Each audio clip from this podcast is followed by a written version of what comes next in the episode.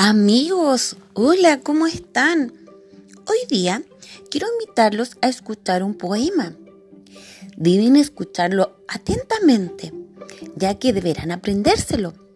Luego lo grabarán y se lo enviarán a su educadora. Escuchemos. Ballena Elena.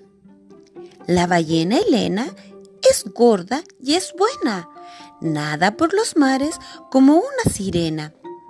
La ballena Elena, cuando almuerza o cena, se toma un gran plato de sopa de avena. Amigos, ahora repítanlo ustedes y lo graban y se lo envían a su educadora. Saludos.